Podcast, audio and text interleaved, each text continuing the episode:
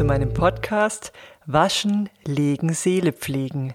Mein Name ist Melanie Wienecke und ich darf dich wieder einladen, mich auf meiner Gedankenreise zu begleiten. Ich habe spontan beschlossen, einen Teil 2 zum Thema Sinn des Lebens zu machen, da ich das Gefühl nicht los wurde, dass ich darüber noch nicht alles gesagt hatte, was mir auf der Seele brennt. Das Thema ist ja auch viel zu komplex, um einfach nur ein paar Zeilen darüber zu plaudern. Und ähm, nach dem letzten Podcast über eben dieses Thema beschäftigte es mich einfach noch sehr, sehr lange und intensiv im Nachklang. Also, daher jetzt der Teil 2 sozusagen. Denn eine Frage interessiert mich sehr. Also vorab frage ich dich einfach persönlich, hattest du nach meinem letzten Podcast irgendwelche Impulse? Fühlte sich das Thema für dich stimmig an? Oder hat es dich vielleicht sogar eher verwirrt und irritiert? Was ist für dich persönlich dein Sinn des Lebens oder dein Sinn im Leben? Dieses Thema beschäftigt mich absolut grundlegend und durchdringt tatsächlich alles, was ich tue und denke, seit ich eigentlich, ja, seit ich eigentlich ein Kind war, kann ich mich erinnern.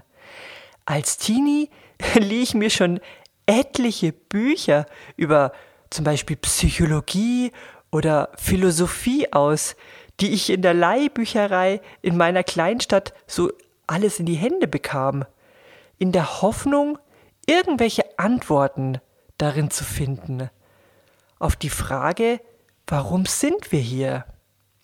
Was machen wir hier eigentlich? Und was passiert danach mit uns? Hat das menschliche Dasein denn überhaupt einen Sinn?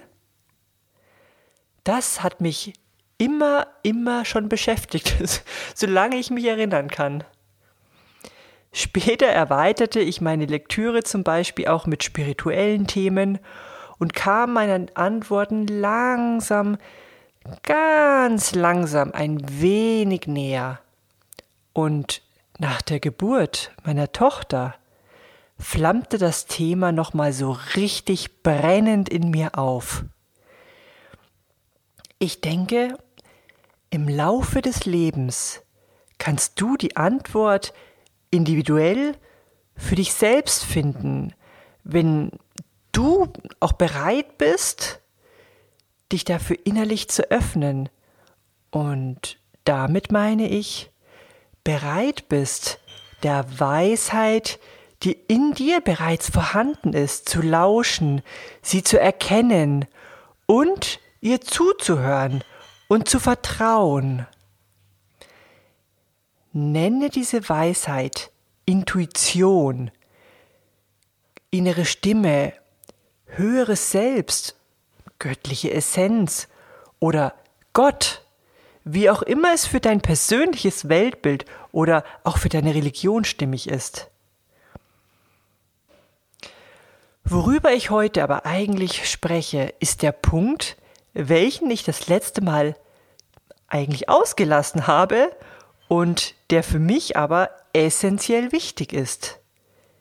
Es geht um nichts weniger als die Liebe. Der Sinn des Lebens, das ist für mich die Liebe. Neben der persönlichen Entwicklung zu dem, wer ich eigentlich grundlegend bin, meiner seelisch-geistigen Weiterentwicklung, der Fähigkeiten und meiner Talente, diese in die Welt einzubringen, auch auf eine Weise, die irgendwie anderen hilft und auch einen Beitrag leistet, wie auch immer dieser aussehen möchte, ist die Liebe somit ja der wichtigste Aspekt, finde ich. Und ich meine das sehr allumfassend, denn es geht nicht nur darum, Liebe zu erleben oder Liebe bedingungslos zu geben in Beziehungen mit dem Partner, Partnerin, Kindern etc., auch wenn das eine extrem wichtige Erfahrung ist. Aber die seelische Erfahrung auf allen Ebenen zu lieben, ist das Schönste und Intensivste, was man im eigenen Leben erfahren kann. Egal, ob es sich um, wie gesagt, die Liebe zum Partner, Partnerin handelt oder zum eigenen Kind, zu den Kindern oder auch zu den Eltern, zu Freunden, zu Geschwistern etc. Es kann auch die Liebe zu, zum eigenen Haustier sein, ja auch zu einer Tätigkeit, zum Beispiel einem Hobby, das man leidenschaftlich liebt. All das sind wunderbare Erfahrungen intensiver Liebe und Verbundenheit. Aber einen Aspekt finde ich ebenso nennenswert. Vielleicht sagst du jetzt, ja. Ja, und es geht auch darum, geliebt zu werden. Das ist doch ebenso wichtig. Ja, da hast du recht. Jeder will geliebt werden von jemandem. Und es ist ein menschliches Grundbedürfnis, das uns natürlich glücklich macht. Aber hier gibt es von mir noch einen anderen Impuls. Ich denke, ebenso wichtig wie die Liebeserfahrungen im Leben, die wir mit anderen machen, ist die Erfahrung mit uns selbst. Die Erfahrung, die wir machen, wenn wir beginnen, uns selbst anzunehmen, mit unseren unperfekten Seiten, mit unseren scheinbaren Fehlern und Unzulänglichkeiten.